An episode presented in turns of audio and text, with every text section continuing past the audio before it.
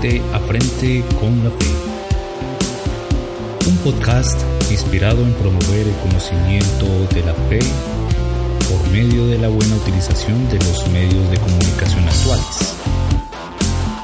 Para que personas del común puedan meditar sobre sus propios conceptos relacionados con Dios.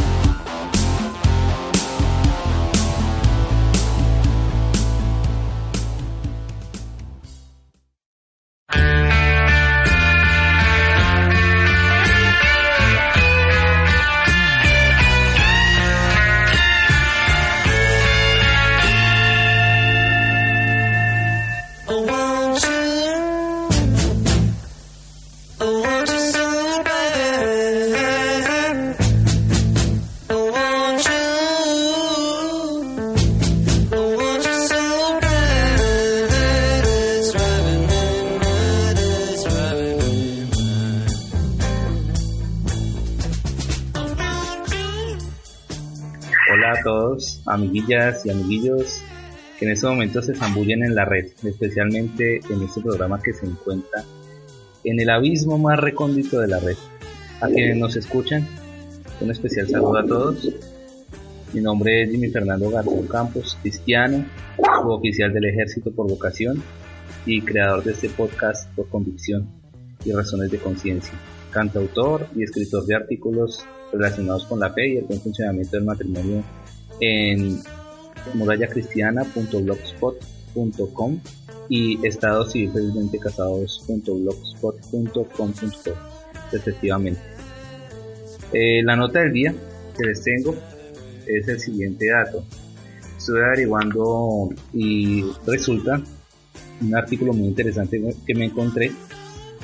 Quiero comentarles sobre el, el uso de datos en, en cada una de las diferentes aplicaciones WhatsApp, Skype, Google Duo y Facebook, Facebook, Messenger. De las cuatro, para mí, pues bueno, juzguen ustedes. WhatsApp por minuto gasta 4 megabytes en promedio, una hora consumiría 240 megabytes en promedio. Skype un minuto desde 6 megabytes en promedio y una hora consumiría 360 megabytes en promedio. Google Duo eh, consume en un minuto 4 megabytes y una hora consumiría 200 megabytes en promedio y Facebook, Facebook Messenger consume por minuto 5 megabytes en promedio y una hora consumiría 300 megabytes. Pienso que la que causa mayor impacto en datos eh, es Skype, Skype, perdón, pero si ustedes tienen pues minutos y tienen plan de datos, de la chancla hasta el fondo porque pues el tiempo es de ustedes y, y el plan es de ustedes. Así que hoy iniciamos un nuevo episodio, nuestro episodio número 7. Tenemos para este episodio una mujer que tiene una personalidad un tanto intimidante, pero verás, es de esos caramelos fuera de serie en términos del álbum de Chocolatina ayer, hablando. es una mujer que no come cuento entero, escudriña muy bien lo que sale en medios, no queda en medias tintas, sino que se expresa de una forma diferente y sincera. Católica sin brazo a torcer, pero respetuosa de otras doctrinas, graduada en el Colegio Libertador, continuó sus estudios preuniversitarios en la Universidad Externado de Colombia. Me corrige si me equivoco en algo, por favor. Eh, en la carrera de Administración de Empresas. Allí encontró una posibilidad para explorar su lado de amor a la naturaleza y al riesgo. Viajó por diferentes partes del país, donde practicó deportes como canotaje, entre otros deportes obviamente diferentes a los, cotidianos. Laboró en entidades corporativas bancarias como Banarrat y BBVA. Contrajo matrimonio. No sé qué tan joven contrajiste matrimonio, pero lamentablemente el maltrato intrafamiliar, que lo detesto, lo digo ante este medio, por parte de su esposo, hizo que la relación se viniera a pique. Aparte de eso, de que ese sujeto la maltratara, le quitó dinero, aparte de eso cosas materiales. Producto de todo esto hizo que su vida como que tomara otro, otro destino y como que este sacudón pues un tanto tremendo hizo que su vida tomara un nuevo aire y un nuevo ambiente por supuesto.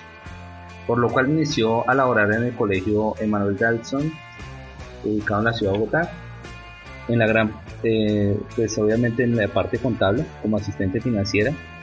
Renunció porque como cosa rara aquí en Colombia y pues no perdón en este país no pasa eh, aquí no estamos acostumbrados a acosar sexualmente y laboralmente a las mujeres pero digamos que en ese país donde ella trabajó sí eh, fue víctima de acoso sexual y laboral en ese colegio continuó con una relación con Diego Hernández a quien mandamos un saludito desde acá Ay, no. Él está en Australia feliz, no, déjalo quieto. bueno, igual. Está cazando canguro feliz. Retiro el saludo. Eh, ella estudió con él, o sea que yo también. Y de, que, y de quien resultó su hija Isabela. Isabela es su adoración, es su motivo de salir adelante y y pues como todos nuestros hijos son nuestro motivo de vivir. Ella cambió la vida de nuestra invitada y le hizo tomar un nuevo sentido. Actualmente en su trabajo de, nuestra invitada hace obras sociales, llevando ayuda a aquellas personas que lo necesitan. En diciembre, o sea estamos cerca, disfruta más en dar ayuda y apoyo a los demás que en recibir. Le fascina la naturaleza, campo como tal, y pues ella vive en Bogotá, aunque vive en Bogotá, porque sus labores así se lo ameritan. Ella se encuentra allí instalada, pero no quiere decir que sea la ciudad de su ideal o que se encuentre muy amañada allí. Es gerente de proyectos en una empresa de tecnologías y, y seguridad. Allí ha tenido la oportunidad de conocer otros ambientes. Ama lo que hace actualmente, pero detesta la gente plástica, la gente doble la gente es leal. Con el paso de los años ha podido descubrir a sus verdaderas amistades, las cuales afirma que son muy contadas. ¿Con los dedos de las manos? Sí. Bien. Eh, pero confía en los amigos que actualmente los que confían en ellos. Eh, la mujer de la que hablo todas estas virtudes y situaciones se llama Carolina Melo. Hola Carolina, bienvenida. Este espacio es tuyo. Hola, eh. Sí. o, como te digo, señor mi señor. Jimmy, déjalo así, sabes que es así. bueno, sí, señor, gracias. Eh, no, gracias por invitarme. Creo que te pasas en, en calificativos, eh, no sé, muchas cualidades. También tengo grandes defectos. No creas. Grandes defectos soy una mujer impaciente, soy explosiva, soy una mujer que la injusticia no se frena, no frena palabra, no frena acción, no frena actitud y eso a veces trae consecuencias o inconvenientes. Pero ¿no crees que en cierta forma es mejor resaltar lo bueno que lo malo?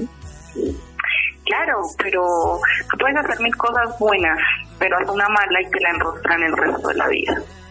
Bueno, sí, sí hay personas, pero bueno, yo no sé, de lo que te conozco y de lo que pues he podido conocer ahora, creo que eres una persona muy, muy, muy interesante, eh, que tiene mucho para dar para, a la sociedad, obviamente, y que veo que son muchas cosas buenas que tienes, muchas. Yo diría que tienes 98% de cosas buenas. Ah, joder, no, tampoco, no no, no, no, no.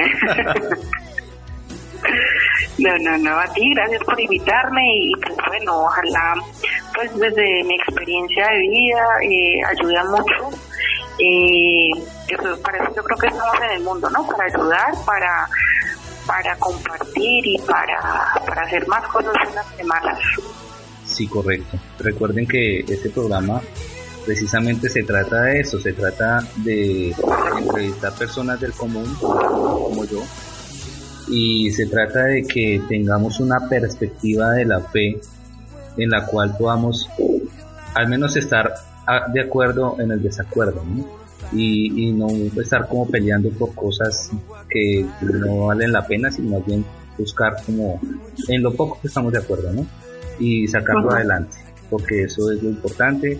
Eh, saben que aquí en este programa eh, tengo la posibilidad de entrevistar tanto personas cristianas, católicas y, ¿por qué no? Si alguien de pronto eh, no cree en nada o cree en otra cultura, pues se trata de mirar cuál es esa fe que, lo, que mueve a esa persona. Bien, entonces, eh, ¿qué te parece si comenzamos? Dale, de una, sin anestesia. Sin anestesia. perfecto, me gusta tu canción, perfecto. Eso es lo que te okay. resalta. Muy bien. Gracias. Entonces, comencemos. Eh, quiero preguntarte algo inicialmente. ¿Cuál es tu propósito en la vida? Bueno, mi propósito en la vida lo he descubierto con el tiempo. Cuando uno está en el colegio tiene un ideal, pero es un ideal un poco fantasioso, ¿no? Entonces te preocupas por estudiar, por graduarte y ya. Cuando estás en la universidad te enfocas hacia tu carrera, hacia tu sueño ya más materializado, más hacia el campo profesional y laboral. Ya cuando te gradúas del ámbito profesional y empiezas a, a moverte en el ámbito laboral, tu vida va dando giros, tu vida va dando ciertas, ciertos matices, ¿no? Donde te van enfocando realmente en lo que te debes mover. Yo, si a mí me hubieran preguntado en el colegio, ¿tú te ves sirviendo a los demás, a los menos favorecidos? Yo hubiera dicho, no, nada que ver. Pero la vida me ha enseñado a, a, que servir, servir es, es, es, la tarea, no es tarea, servir es, es un don, no lo tiene todo el mundo. Servir es, es un lado del ser humano maravilloso, donde se explora ya lo más interno de cada ser humano y que es capaz de dar por el otro, darse por el otro, es, dejar ver tu, tu lado más más humano, tu lado más, más de Dios, creo que, que es así, y, y darse, darse por completo. No hablo solo del ámbito material, hablo de, escuchar a la gente, de, de, de, saber dar un consejo, de saber acompañar y, ya después viene lo material, ¿no? Dar tu tiempo, dar un día de tu trabajo, dar algo de tu salario.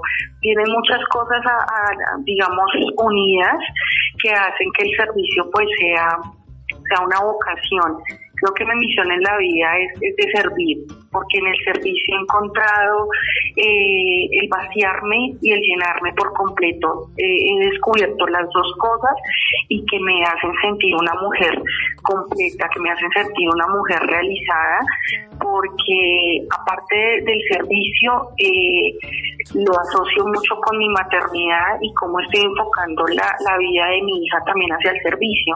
Pues creo que la misión en mi vida es, es esa, ¿no? Es el servicio y es el mostrarle a mi hija de una manera sensible y también muy real eh, la parte humana de cada uno que cada uno puede sacar a través del servicio. Bueno, eh, Carito, ¿y cómo es ese contraste tuyo entre, entre a veces ese desenfreno de ira y ese amor que, que me estás manifestando que sé que es cierto? Bueno, la ira, la ira la, desato por injusticias, por cosas que, que, digamos, dentro de mi formación no, no caben. Por ejemplo, te lo voy a poner, no es ejemplo, lo vivo, lo vivo a diario. El desentendimiento del papá de mi hija hacia ella, el, el, tener que, que, mendigarle para que ayude no solo económicamente, porque gracias a Dios tengo salud y tengo un buen trabajo y económicamente le puedo dar lo que necesita mi hija, pero el desentendimiento de él hacia las necesidades de su hija, hacia la comunicación, es una niña de seis años, hay tecnología por todo lado, hay mil formas de comunicarse y no las usa para comunicarse con su hija. O sea, en este momento se estoy diciendo que hace más de dos meses que el padre de mi hija no habla con ella. Cuando mi hija todos los días lo pregunta y yo no hago, yo nunca delante de mi hija hablo mal de papá, jamás. Jamás mi hija puede decir que ha escuchado una mala palabra respecto a su papá, pero me da ira y me da rabia que él desperdicie la hija que tiene yo sé que todos los papás hablamos que nuestros hijos son maravillosos, Porque Isabela es una niña muy especial, es una niña dulce, es una niña cálida, es una niña muy consciente de la realidad. Y él la subestima, él, él, no valora la hija que tiene y eso me llena de rabia, y eso me llena como una me considero y me, me, comparo con una leona en celo. Cuando le hacen algo a su cachorro se enfurece, así me convierto y me transformo. Y a tal punto de, de, descargar mi ira con él, aunque hace mucho tiempo ya por salud mental y por salud eh, emocional no me descargo contra él, porque él disfruta como que yo me desencaje. Entonces, hace mucho no lo hago y opté porque él crea lo que quiera creer. Entonces, ese tipo de cosas me, me da rabia, me da rabia la sociedad en la que estamos, me da rabia que la gente sea tan ciega, que se debe creer por dos o tres medios de desinformación, porque no son medios de comunicación, sino desinformación. Entonces esas cosas me da rabia, me da rabia la, la, la, la ceguera de la gente ante tanta injusticia que estamos viviendo a nivel del gobierno, a nuestro alrededor, en el día a día, en el transporte público, es, el yoísmo y es el egoísmo, eso me da rabia. No, pues totalmente, yo te, te apoyo y creo que bíblicamente podría decirse de que la ira como tal no es pecado. ¿no? Sabemos que incluso Jesucristo sintió ira de muchas cosas que vio acá en el mundo, más sin embargo pienso, o mejor dicho me apoyo en cosas bíblicas de que precisamente eh, entramos como a pecar con lo que sucede después o con lo que hacemos con la ira. Entonces, en ese orden de ideas, quiero preguntarte algo. En ese momento que estamos en cuestiones de paz y en cuestiones de, de expresar nuestros sentimientos buenos. ¿Hasta dónde va tu perdón?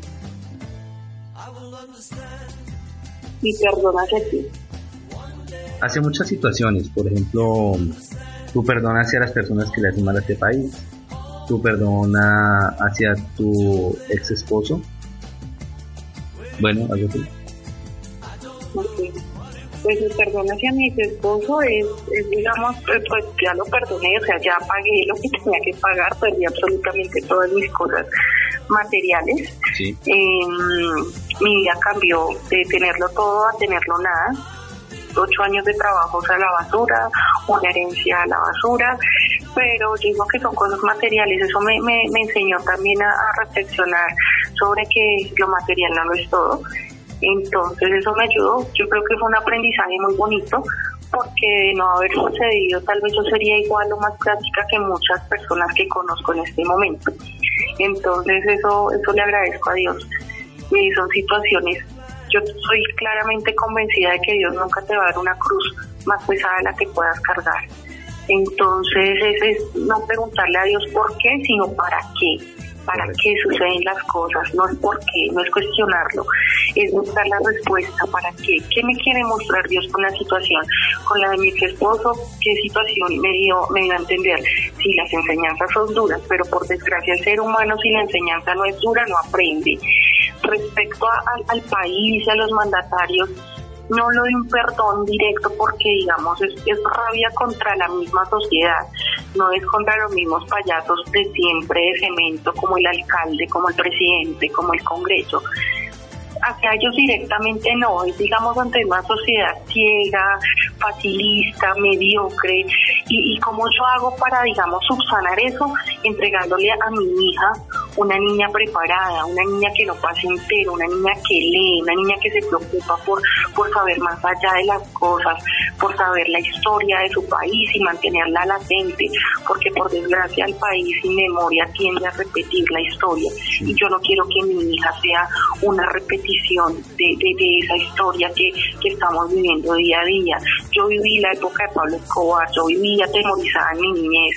Mucha gente me dice, pero tú tenías 10 años cuando pasó eso, sí, pero lo tengo tan fresco que eso me llevó a la adultez a investigar sobre el narcotráfico, a saber más a fondo de sobre el narcotráfico, a querer y a estar al punto de entablar una, una una cita a nivel de periodística con este señor Popeye para indagar más sobre la mente criminal. Me ha llevado a indagar muchísimas cosas y a cuestionarme.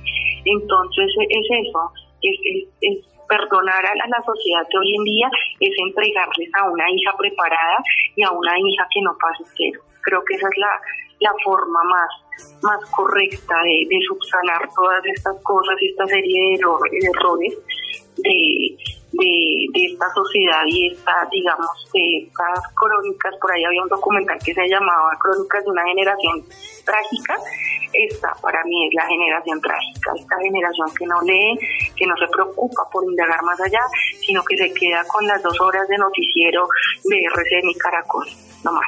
¿Tú crees que parte de, de todos estos movimientos que se están generando a nivel social es por causa de eso, de, falta de conocimiento de lo que pasó uh, unas décadas atrás, o crees que es lo contrario? No, es desinformación y es miedo. Fíjate lo que pasó con el, con el, con el referendo, fíjate lo que ha pasado con tantas cosas, con el mismo Uribe, y lo siguen religiendo, es, es, la, es la falta de memoria, es el facilismo y es el que hace, ay, yo no hago nada, que lo hagan los activistas, que lo haga la gente que, que si sale a protestar, yo me quedo en mi casa durmiendo, yo me quedo sin hacer nada. Hombre, pongámonos en el lugar, o sea, qué bonito ejemplo que nos dan las víctimas y en, en el canal, en este canal Señal Colombia, los fines de semana hay un documental muy bonito, no me acuerdo el nombre porque yo para eso soy malísima, pero es un documental donde gente del común se va a entrevistar a gente marcada por la violencia y cómo estas personas a través de su ejemplo perdonan a, sus victimarios y son victimarios que arrancaron con toda la familia de una manera cruel y despiadada y son capaces de salir de sí mismos y impartir un perdón. Y, esta sociedad facilista de ciudadanos, porque la mayoría de ciudades son las que, las que, las mayorías equivocadas y erróneas en muchas decisiones, las que hacen que, estemos como estemos. Entonces, para mí eso somos una, una generación mediocre, una generación facilista y una generación que no lee, que goza desinformándose y que goza eh, en un mundo donde vale más morirse de hambre, pero tengo un iPhone vale más morirse de hambre, pero tengo la última tecnología. Dime, ¿qué te sirve eso si la última tecnología no la implantas en tu bendito cerebro para saber más, indagar más de la historia de tu propio país y de, tu historia, de tu raíz? Sea, eso me parece delicado y creo que al igual que, el problema ambiental mundial que tenemos, tenemos un problema de mediocridad y de analfabetismo grandísimo. Sabes que estoy de, acuerdo contigo en lo que dices, porque realmente nuestros jóvenes y tú y yo que tenemos hijos, pues sabemos que esto como que va de mal en peor. Y pues lo mejor que podríamos hacer es lo que tú estás haciendo eh, por medio de nuestros hijos, tratar de postergar un poco la ignorancia en que nos tienen metidos los medios de comunicación porque es una la televisión que vemos hoy en día y era otra la televisión que veíamos hace no sé 25 años 30 años pienso que ha cambiado tanto estos espacios ha cambiado mucho el periodismo serio de hace unos 30 años o más al periodismo que se ve hoy en día un periodismo más bien inclinado al amarguismo a la conveniencia del negocio y no a la verdad ¿no? Claro, es que como los medios, por desgracia, los dueños de los medios de comunicación son los grandes empresarios que manipulan al pueblo a su conveniencia y los cogen como títeres y como marionetas y como son. Yo, yo comparo mucho Colombia con esta serie que está pegando muchísimo que es de Walking Dead porque parecemos zombies. Parecemos zombies a la isla, es a donde nos lleve y, somos caníbales y somos, nos matamos y nos herimos entre nosotros. Y, las personas realmente que nos manipulan, cagadas de la risa de ver cómo un pueblo se deja manipular, se deja desangrar y se deja tratar de la forma en que tratan al pueblo y como si nada, o sea, no se despierta, no como decía mi abuela, despabilete, eh, que no sé, pero toda esa ignorancia y todo ese analfabetismo nos está llevando directo a la víctima. Yo, lo que, lo que, yo no puedo ya hacer nada, yo voy voto sagradamente, yo no dejo de, participar democráticamente como ciudadana, pero si ya uno agota y agota, hombre, ¿qué queda? inculcarle a esta generación valores, inculcarle métodos para que no pasen entero, porque si ya esta generación se tiró lo que estamos haciendo, entonces que venga la próxima que salve el barco porque estamos jodidos. Sí, sí, definitivamente necesitamos como, como que una mano bastante, bastante poderosa. Hablo poderosa no en el sentido del dinero, sino como de las, de las masas que se preocupen por nuestro país y por lo que viene de aquí en adelante, que no es fácil. Bien, ¿te crees activista? Me creo activista, yo creo que todos somos activistas. Eh, cada uno se manifiesta de una forma diferente, ¿no? Están revoltosos, yo creo que hay activistas de diferentes, diferentes eh, índoles, ¿no? Está el activista que lo hace por, por llamar la atención, por el que dirán, hay activistas que lo hacen realmente por, porque lo sienten y les nace, y hay el activista, el activista conformista, el activista que, que va, que como ellos van para allá, pues yo también quiero llegar a ver, pero yo, te creo que todos en el foto. Yo te sumaría otro, te sumaría el activista de, de celular y de, de computador, ¿no? No, el eso se llama el activista de redes sociales, porque las redes sociales la, el, activista de redes sociales es como los matrimonios de redes sociales y los noviazgos de redes sociales. Y lo hablo porque mi familia se ve muchísimo. Sea, tengo dos primas, los matrimonios los tienen vueltos miércoles, hasta el punto de que a una la echaron de una universidad muy prestigiosa, y porque la encontraron con el amante, y, ahorita otra vez están juntos. Pero es, es parándula y es de red social porque es el matrimonio y la familia perfecta pero lo que me decía un, formador cuando fui catequista, lo decía, son luz en la calle y sombras en la casa. Entonces es, eso, ¿no? Es, el activista y las redes sociales aguantan todo, o sea, tengo mi vida perfecta en Facebook, pero mi casa es lo, peor. Entonces, eh, yo también por eso trato de cuidar mi, privacidad en mi vida. Eh, yo era la que publicaba muchas cosas, ya de un tiempo para acá hombre, eso no lleva nada. Entonces yo en el Facebook lo que lo hago es, yo, yo plasmo, digamos, una serie de activismo o, o, plasmo, digamos, mi inconformidad con la sociedad, con el mundo, con, con, con muchas cosas que pasan en la cotidianidad. Entonces, eh, hay diferentes, digo que todos tenemos un activista, eh, de acuerdo a, la, a cada uno, ¿no? Es un activista, pero en el fondo todos somos activistas. Bien, y tú entonces, en ese orden de ideas, ¿para qué crees que Dios te hizo? Pues Dios me hizo, en este momento me dio una hija, que creo que, que lo que te digo, ¿no? La que la estoy enfocando, para, para, para darle herramientas y, y, también para las personas que están a mi lado y que tengo la, la fortuna de, conocer y, tengo la fortuna de compartir con ellas, enseñarles también un poquito de que, hombre, no se pasar entero, hombre, hay que ser feliz, hombre, la vida está más allá de un trabajo, de un estudio, una profesión, las, cosas van más allá de muchas cosas.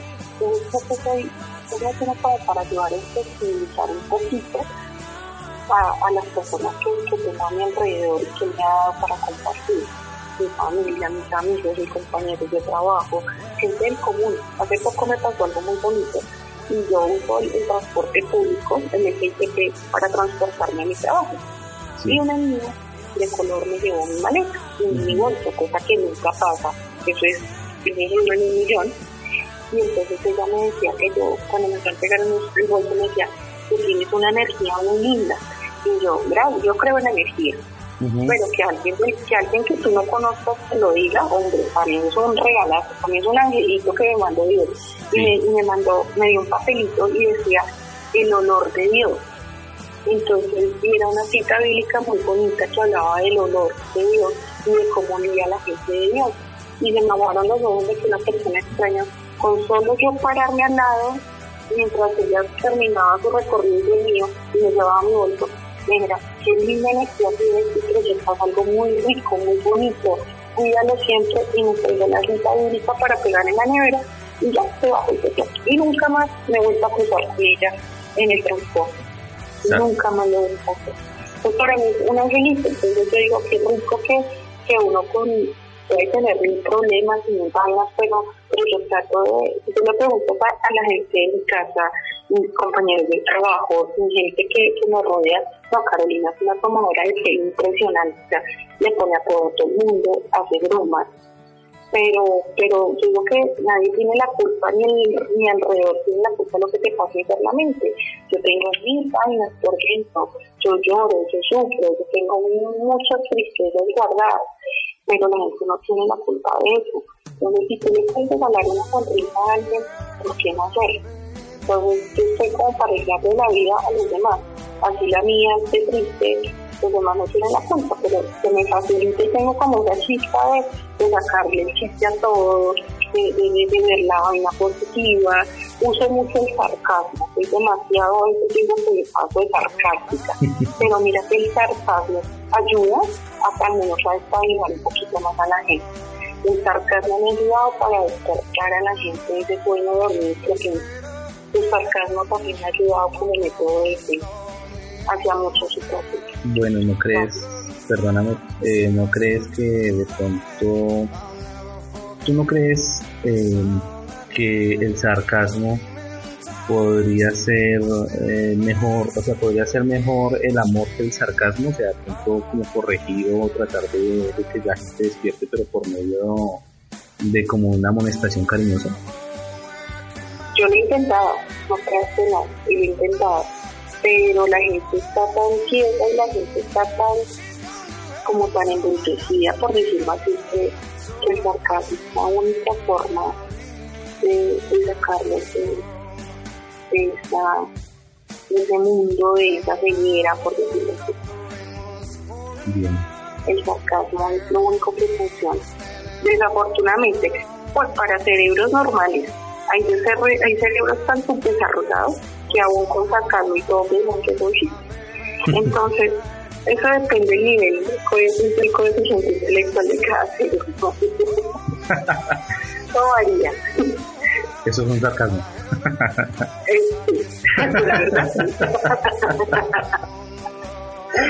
Ay Dios, bien. Bueno, la muerte, la muerte es para ti es el final de todo o qué piensas? No. La muerte yo creo que es la, es la finalización de una etapa, pero no de todo. Yo creo en la reencarnación, a pesar de que soy católica. Yo creo en la vida, no tanto en la vida después de la muerte, pero sí en que evoluciona. El ser humano es un ser constante de evolución. El ser humano es un constante eh, de procesos. Nosotros elegimos la vida que tenemos, nosotros elegimos nuestros padres, nosotros elegimos de qué forma eh, vamos a, continuar nuestro karma. La vida es un constante karma. El karma no es solamente lo malo, también es lo bueno. Entonces yo comparo la vida con un boomerang. De la manera en que la lance o en que la vida, así mismo se te va a devolver. Entonces, para mí la, la muerte no es una finalización. La, la muerte, una finalización total no. Eh, es la finalización como de un ciclo evolutivo que te llega a uno más superior y así sucesivamente. El ser humano es un ser constante de cambios y, y, energía eh, evolutiva. Eso es lo que yo creo. Bueno, tú me tocaste eh, un tema ahorita. Tú me dijiste que no, me acabas de tocar un tema un poquito interesante sobre que yo difiero pues bastante, pero pues quiero escucharte solamente tu concepto me dices que a pesar de que eres católica, eh, crees en la reencarnación, ¿no? Pero entonces, yo te pongo tres términos. En, el catolicismo hablan mucho de la transustanciación.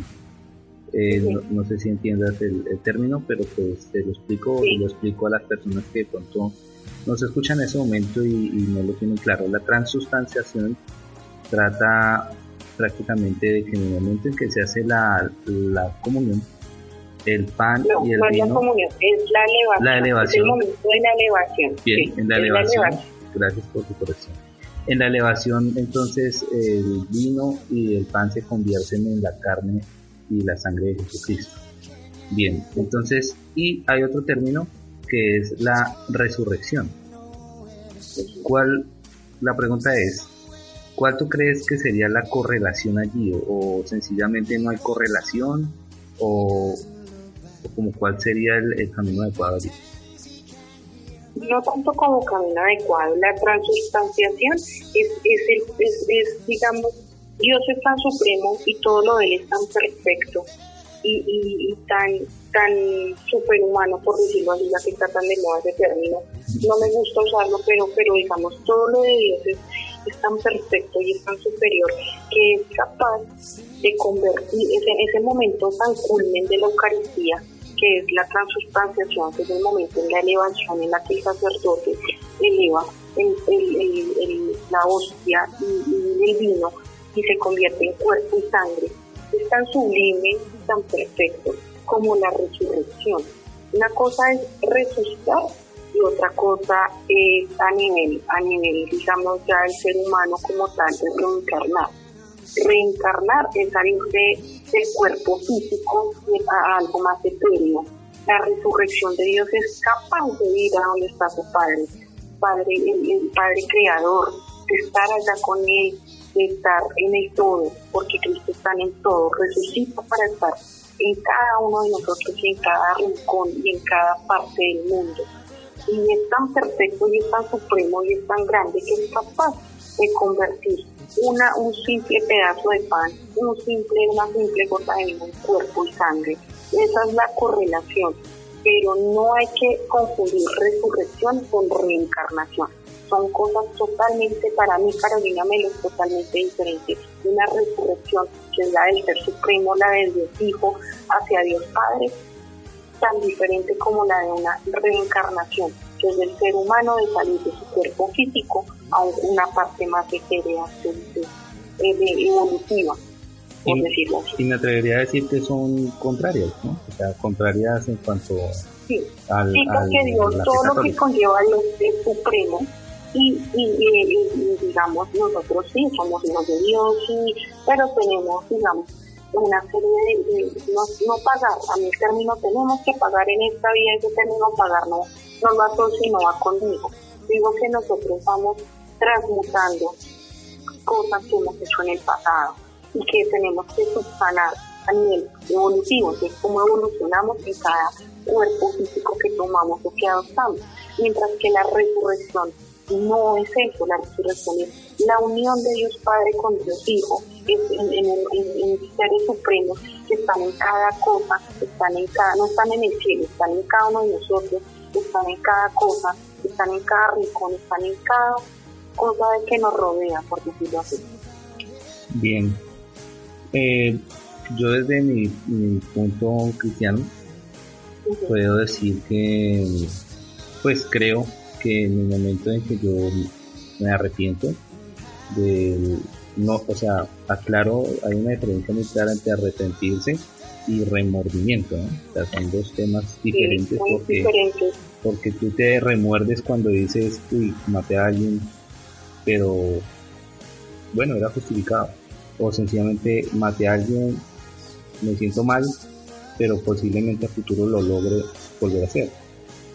Es muy diferente al arrepentimiento, que el arrepentimiento tiene en sí un cambio de dirección. en ese orden de ideas, si yo me arrepiento, no me remuerdo, sino que me arrepiento ante Dios, creo que logro un perdón, un perdón de mi pasado. Tú, tú dices que nosotros como seres humanos en cierta forma podemos tener unas consecuencias de nuestro pasado. ¿Y ¿Tú no crees en la, tal vez en la misericordia de Dios? Claro que la misericordia existe, por eso estamos vivos, por eso estamos aquí y por eso cada uno eh, eh, está. La misericordia existe, pero también existe las consecuencias, todo lo que siempre lo recoge.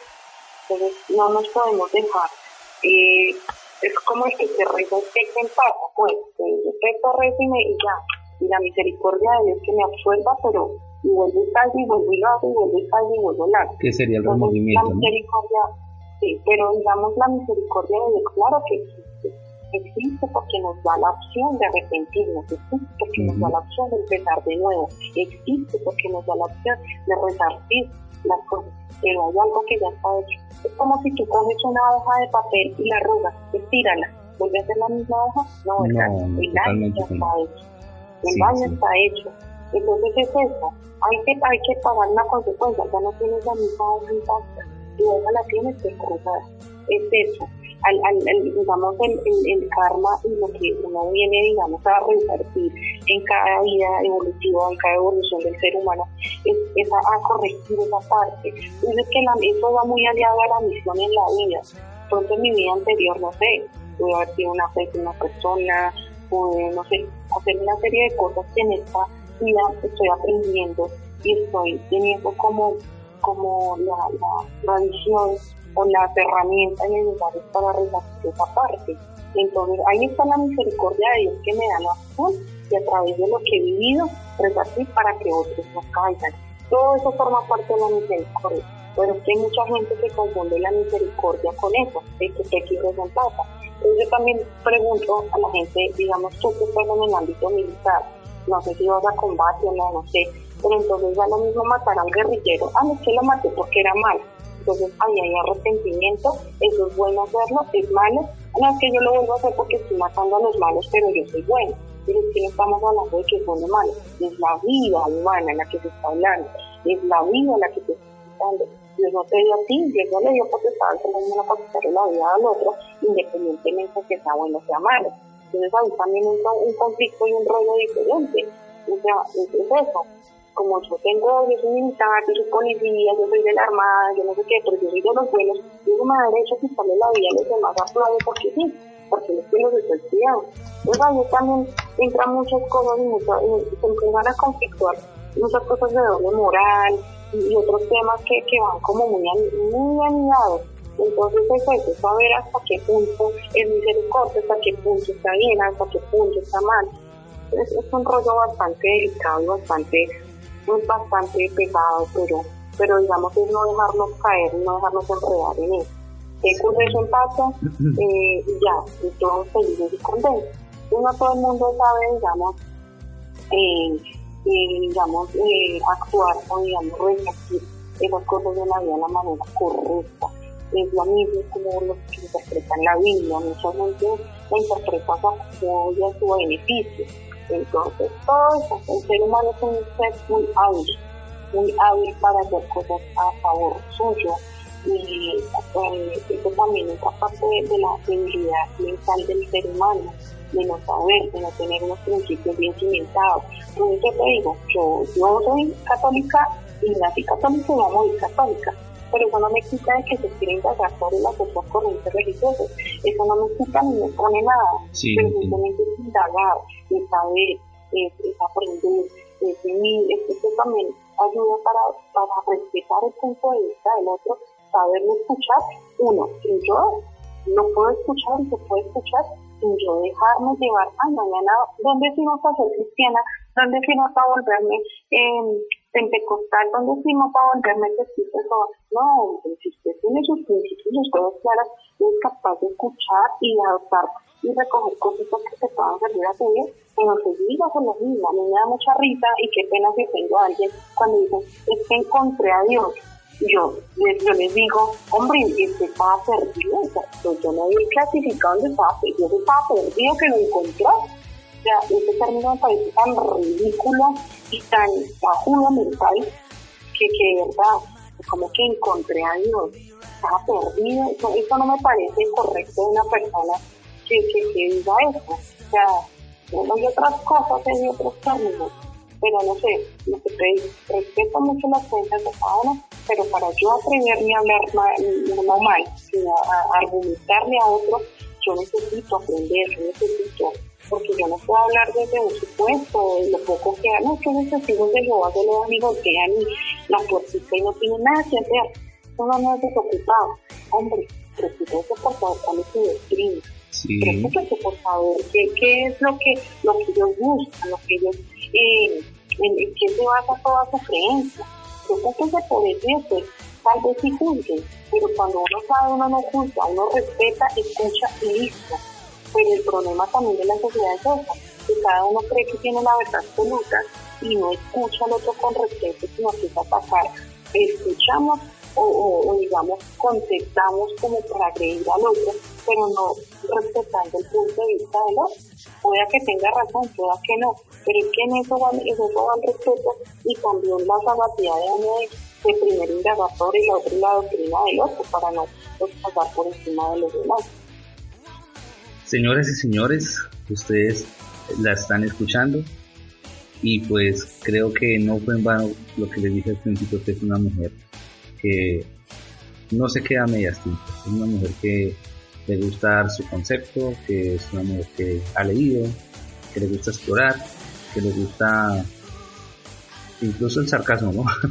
pero, pero sí, me, parece interesante lo que, todo lo que tú dices, lo respeto, por supuesto, como, como respeto todas las entrevistas que he tenido y que han habido muchas diferencias, por supuesto, pero pero respetando sí las posiciones de cada persona. Tú nombraste algo que me hizo recordar mucho, es una pregunta que siempre me hacen dentro de las fuerzas militares y es precisamente sobre eso, sobre, bueno, eh, mucha gente me dice, bueno, si usted es cristiano, ¿usted mataría a otra persona? O como decir, y te cuento que en algún tiempo me vi muy confrontado con eso, ¿sabes? Me vi muy confrontado pero aún así mira que encontré alguna parte en, la Biblia, pues después de mucho tiempo y de indagar sobre esto mismo, porque no creas que, que, me, que no me inquietó.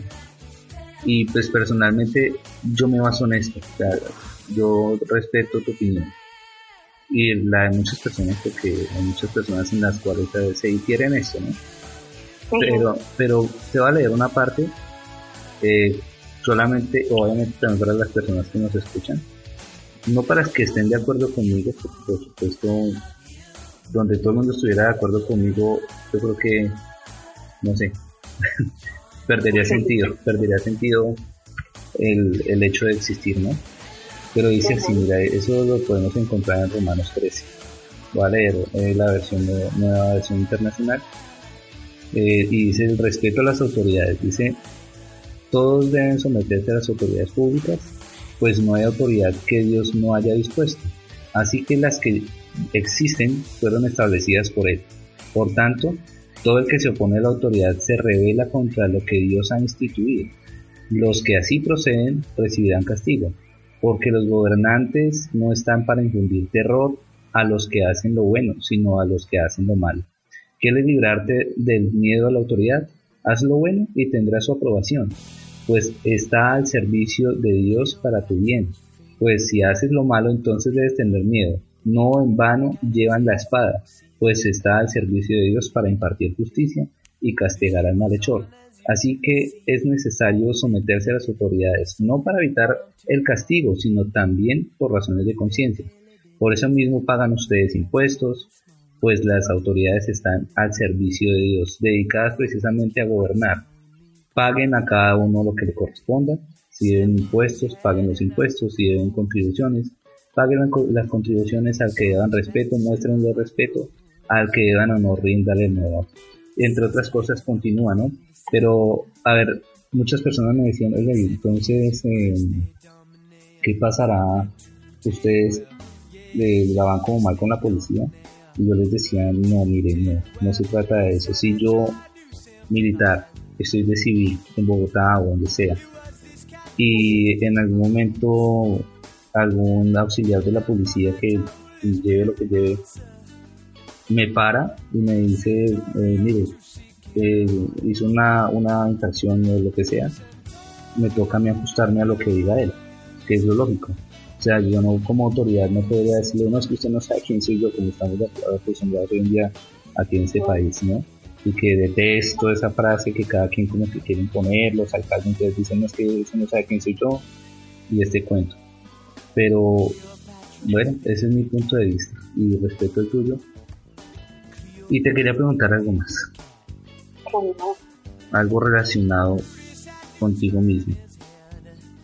Hablábamos algo al principio de la entrevista sobre ti y me decías hablabas algo sobre el acoso, ¿cierto?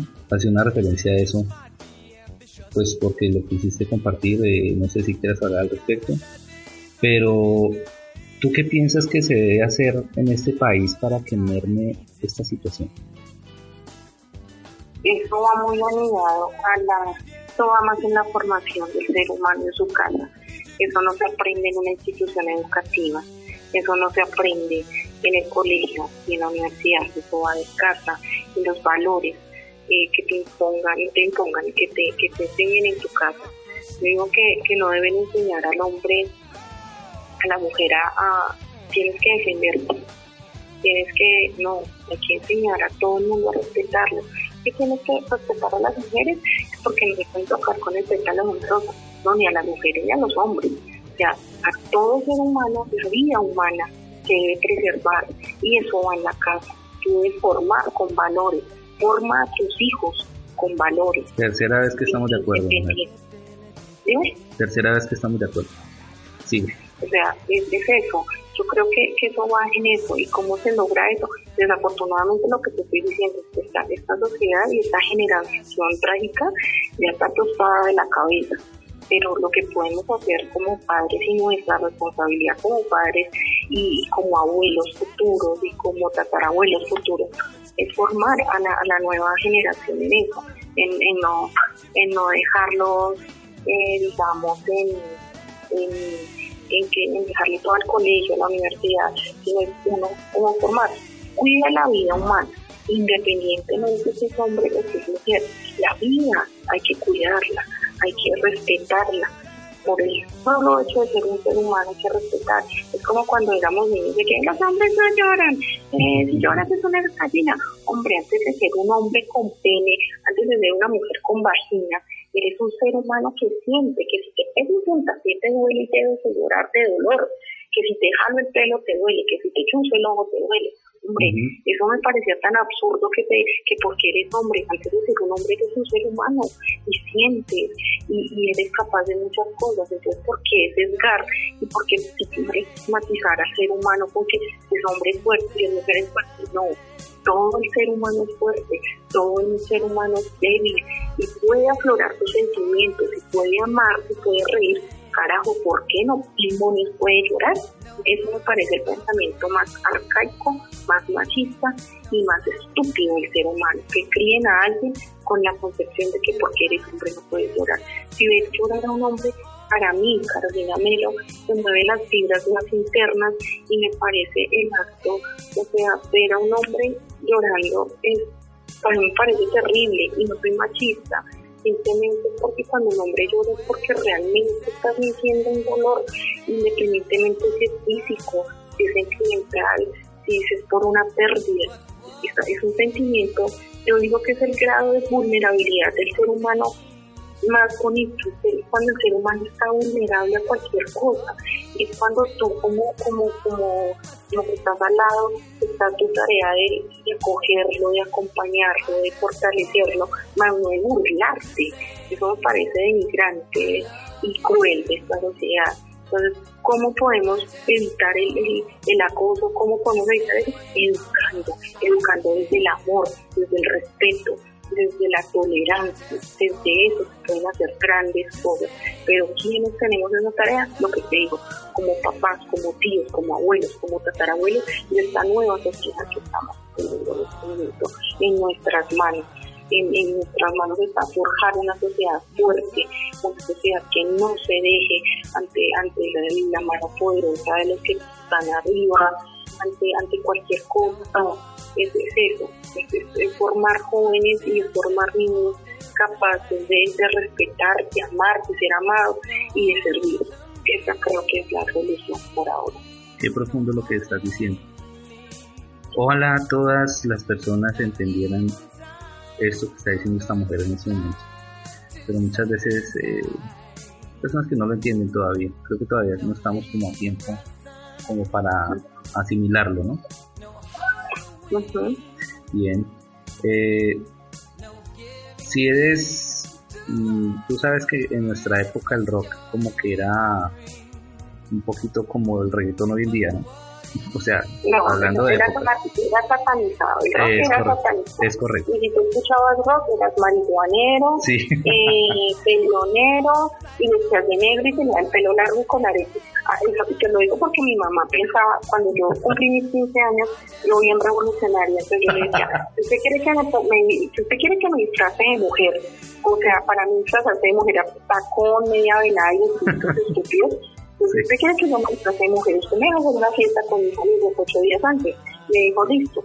Entonces cuando yo a mis amigos, mi mamá me decía, ay, yo me los imaginaba, eso rock, como usted escucha tanto rock, yo me los imaginaba mechudos, con aretico, y les gustaba la marihuana, o sea, esa era, ese era el pensamiento antiguo de, de los rockeros. Sí, y no, y es que lastimosamente hay algunos rockeros que nos hacen la mala fama, ¿no? Pero, pero en el fondo, en el fondo, muy en el fondo, reggaetón o rock. Ah, rock, reggaetón nada que, o sea, para mí es un insulto. Para mí que me digan que es una canción en reggaetón, prefiero que me den una cachetada, te lo juro. Cacheteame, que no me digan es porquería. Para mí eso no es música. Para mí eso, la, eso es una muestra más de la mentira tan mediocre de esta sociedad. Para la mentalidad tan, tan materialista y tan pobre de una sociedad. Para mí el reggaetón es la expresión más pobre y mediocre de la sociedad. Sea, qué tristeza llegar a eso, qué tristeza que tengamos que, que nuestros oídos escuchar esa porquería, de verdad. Para mí es una tristeza enorme llegar a ese punto. Sí, y sabes que ya que nombras el tema, me preocupa muchísimo, sin nombrar aquí artistas específicamente, pero me preocupa que hay canciones que es que ya se van a lo bajo a volver a la mujer un objeto con todo respeto que se merece. Es que no hay ninguna, no hay ninguna que se salve, a mi modo. La poca letra que se les puede escuchar, la poca letra, ¿no? Porque son un sonsonete y una, una bulla que uno la verdad no entiende, pues las viejas son felices torciendo el trasero delante del tipo ahí, retorciéndose como sanguijuelas, como lombrices y restregándole todo al otro. Y es felices y se sienten lo máximo super play. O sea, no, no, no hay letra, no hay ritmo, o sea, por Dios, qué migración y hasta qué punto. Eh, y la mujer se queja, se queja de que es que, es que nos, nos tratan como lo peor. ¡Ay, lindo! O sea, ¿cómo no con ese tipo de música? A ver, Eres- ¿cómo no con eso? Con eso? A ver, ¿cómo no? Definitiva- definitivamente eres sarcástica. Muy sarcástica, oye. Pero bueno, y, y bueno, ¿y tú crees que la... Ya hablamos del reggaetón, del rock. ¿La electrónica podría llegar a eso o, o qué tipo de afectación nos puede pasar? Bueno, la electrónica ya es, digamos, eh, no tiene, no tiene así letra ni nada de esto, pero pues digamos ya es para pues, la expresión libre del cuerpo depende como que lleguen las ondas sonoras al cerebro y ahí volvemos otra vez a lo mismo. Basta donde el coeficiente intelectual con licor y con mil vainas te llevan a expresar que hace tu cuerpo exprese de una manera correcta esos ritmos, ¿no? Entonces a mí uno como que se imagina mil vainas, pero pero pues ya la electrónica ya es, digamos, de... No, no la comparo con el reggaetón, pero no es que me encante tampoco, pero la tolero más que el reggaetón realmente. Eso sí, porque no tiene letra, pero donde tenga letra, pues imagino. Yo amo la música clásica. ¿Te gusta? me gusta la me gusta toda la música. De hecho, no comparo, o sea, el vallenato como que tampoco es que sea mi agrado, pero pero es más audible que, un reggaetón. Yo escucho mucha música, de todo. Muero por los boleros, muero por la clásica, muero por el rock, muero por el rock en español. Pero, pero no, pues sí, de todo, de todo escucho, pero pero pero sí algo que está negado para mis oídos en mi casa y en todo lugar es el reggaetón. De resto toda la música es audible, es bueno conocerse, es bueno escuchar, pero, pero hasta ahí. O sea, incluso yo en mi, en mi galería personal le tengo, la tengo como por géneros, entonces ese, ese merengue viejito, clásico, le digo el merengue de balneario de Melgar, el merengue piscinero que uno llama, ¿no?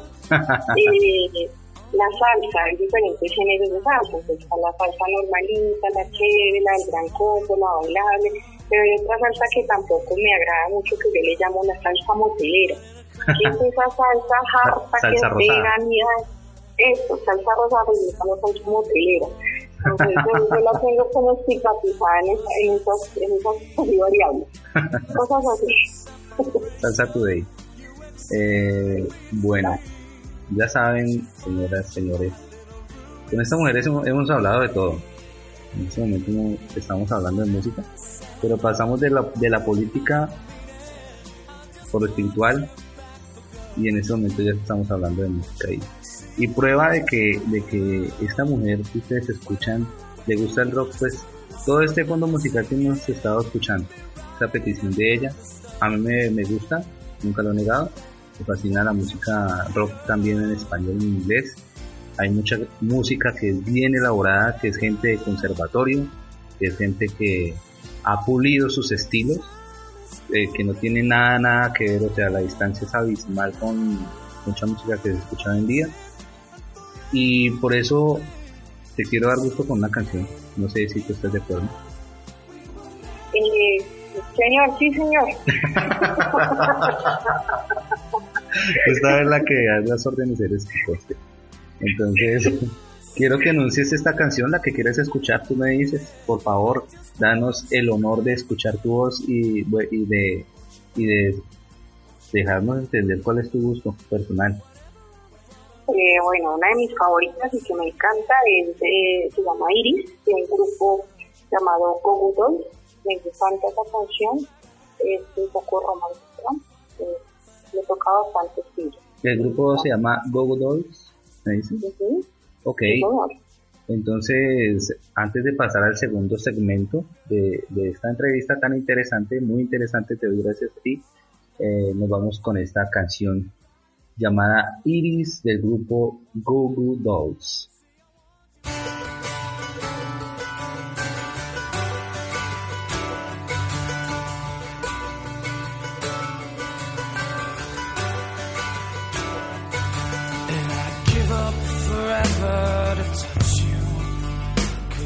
Know that you feel me somehow.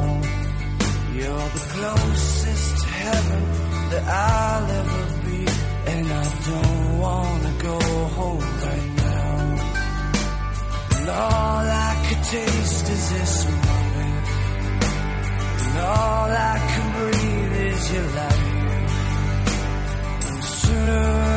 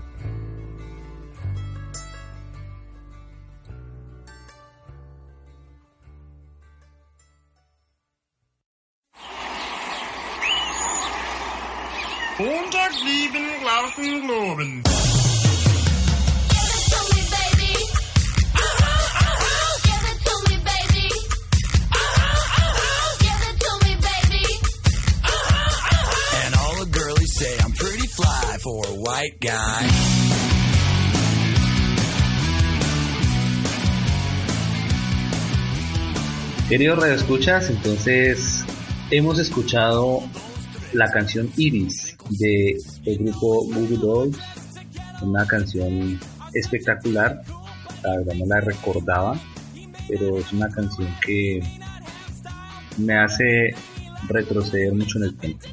Imagino que tú también. Bien, continuamos con esta segunda parte. Esta segunda parte se llama con una sola palabra y te la explicaré. Yo te doy, eh, te hablo sobre algo y tú con una sola palabra la defines. ¿Bien? Ok.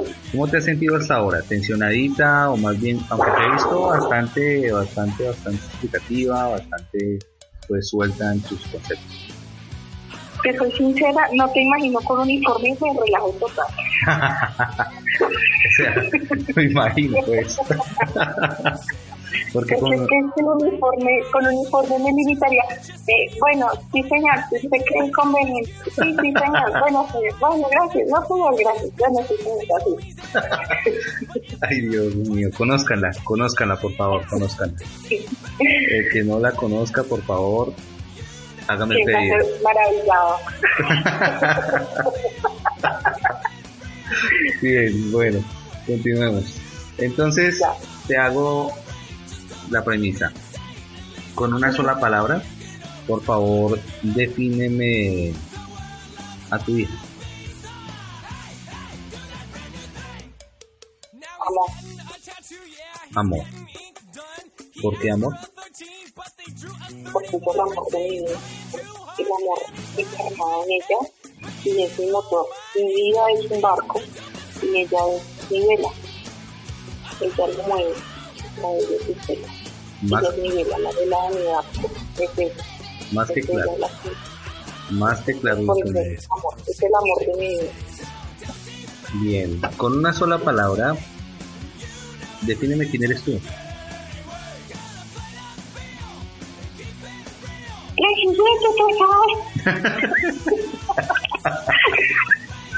en serio, por favor. Next.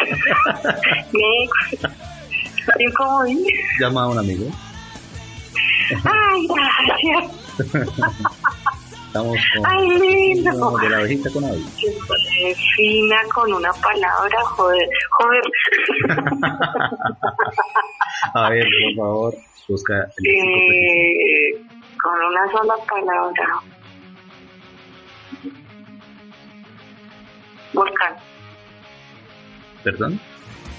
Volcán. Más duro, por favor. Volcán. Ahora sí eres un volcán. Con una sola, con una sola palabra, por favor, defíneme a tus amigos. Familia. Familia. Ok. Con una sola palabra, defíneme a Dios.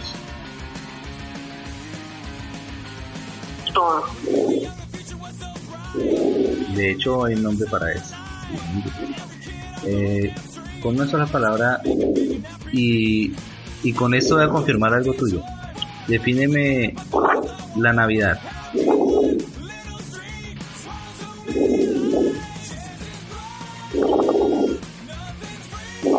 No puedes. ¿No puedes? no.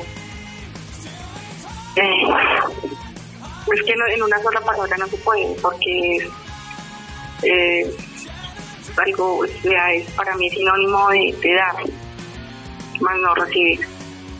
Sí, tiene razón. Tiene razón.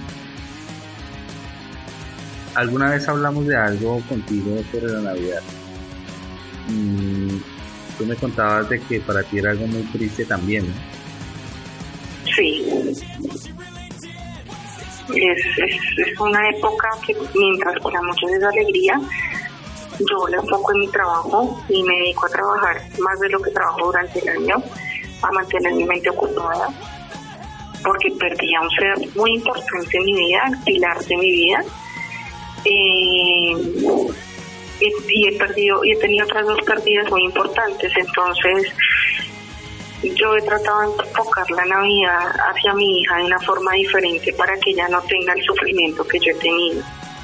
Eh, creo que es, el, enfocarla en lo que realmente debería ser y no en lo que los medios y el comercio nos llevaron a que fuera.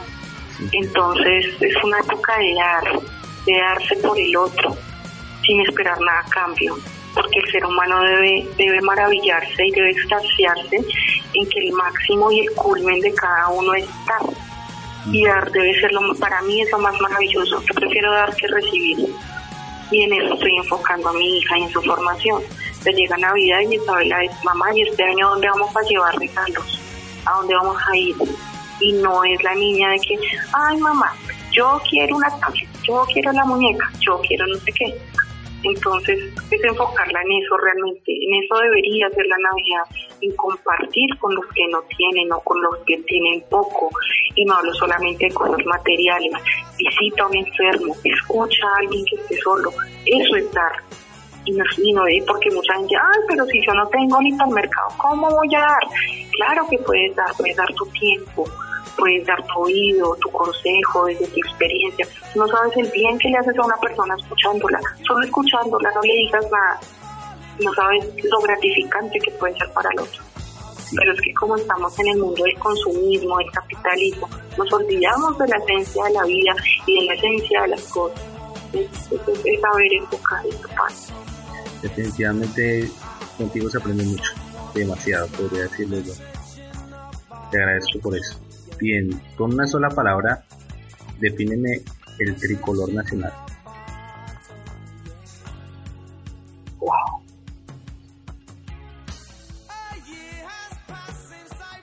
En este momento. en este momento. Muy aparte de todos los ultrajes que le hacen. No, no, decir que en este momento es incertidumbre incertidumbre. Interesante palabra. Interesante palabra. Eh, en una sola palabra, defíneme los medios de comunicación hoy en día en el país.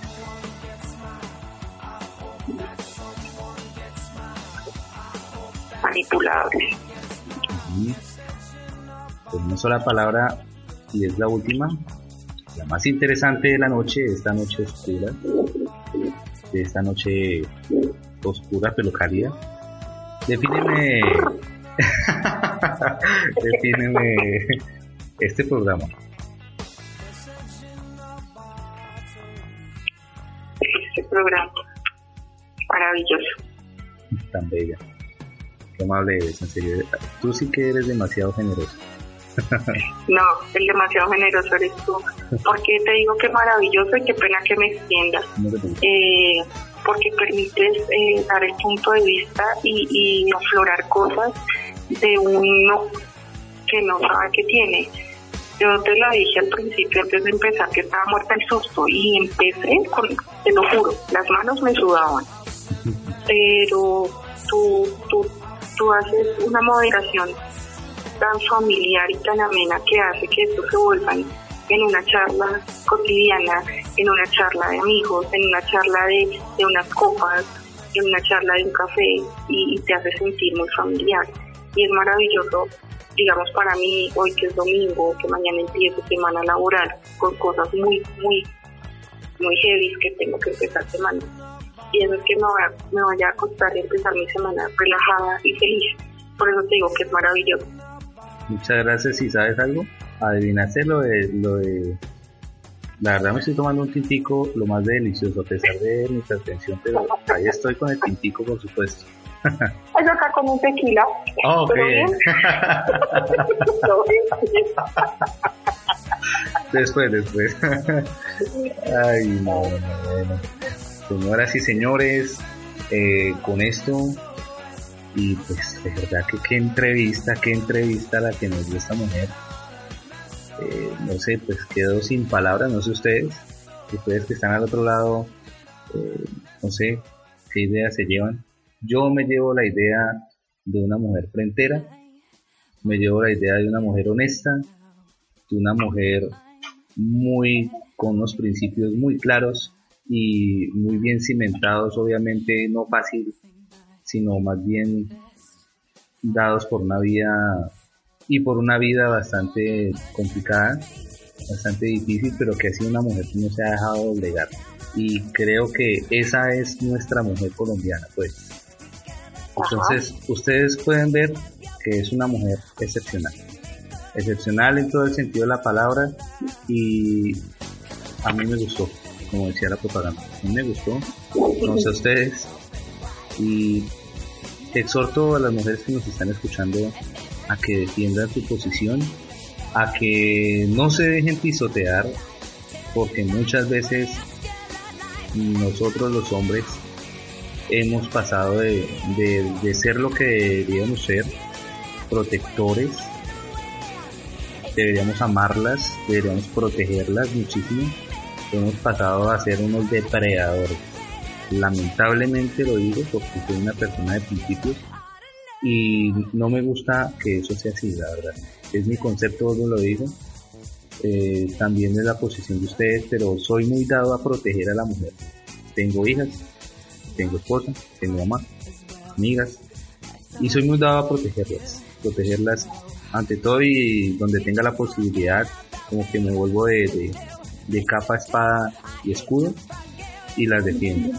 Y las defiendo porque sé que son nuestro futuro, sé que si nosotros amamos a las mujeres no por, por lo que nos puedan dar, sé que podemos explotar lo mejor de ellas. No se imaginan cuánto tiene una mujer para darnos emocionalmente con solamente decirle un te amo, decirle un te quiero honesto y con darles un detalle nacido del corazón, no del, de, los millones, pues que vale la pena el que lo tenga, pues, por supuesto, pero que se ha salido del corazón. Creo que eso vale demasiado para una mujer no sé si me equivoco, me corriges, pero esto vale demasiado y vale demasiado la calidad de tiempo, no la cantidad de tiempo. Entonces, los invito a que defendamos a nuestras mujeres, defendamos a esta especie que Dios nos dio como compañera idónea. Bien, me quiero despedir de ustedes, no sin antes darle el segundo gusto a nuestra entrevistada. Corazón, por favor, puedes anunciar la segunda canción. Los eh, micrófonos son tuyos. con esa antesala que dice sobre la mujer hay una canción que me identifica mucho y me, digamos, me, sí, me identifica, porque en determinadas etapas de mi vida he sentido que caigo, pero con la misma fuerza que caigo, me limpio las rodillas y me levanto. Esa canción es de, se llama Try y es de Pink me gusta muchísimo y mi hija la tararea demasiado bien. ok, try. Intenta, intenta, intenta. Qué bien. Sí. Qué bien. Bien. Entonces, sin más, eh, quiero agradecerles a las personas que nos han estado escuchando. Sé que estas entrevistas son un poco largas, pero vale la pena que las escuchen. Vale la pena en serio. Y creo que como que uno se le pasa el tiempo volando volando, volando. Créeme que estoy mirando el reloj y no puedo creer que haya pasado todo este tiempo porque estuve súper conectado contigo y ojalá ustedes también hayan estado totalmente conectados con la entrevista. Si ustedes quieren encontrar eh, los otros anteriores seis episodios los pueden encontrar en ibox.com, donde también encontraron este. También pueden encontrar la entrevista en mi perfil de Facebook, Jimmy Fernando Garzón, encuentran así. O pueden encontrarlo también simultáneamente en las en los blogspot en los cuales los publico.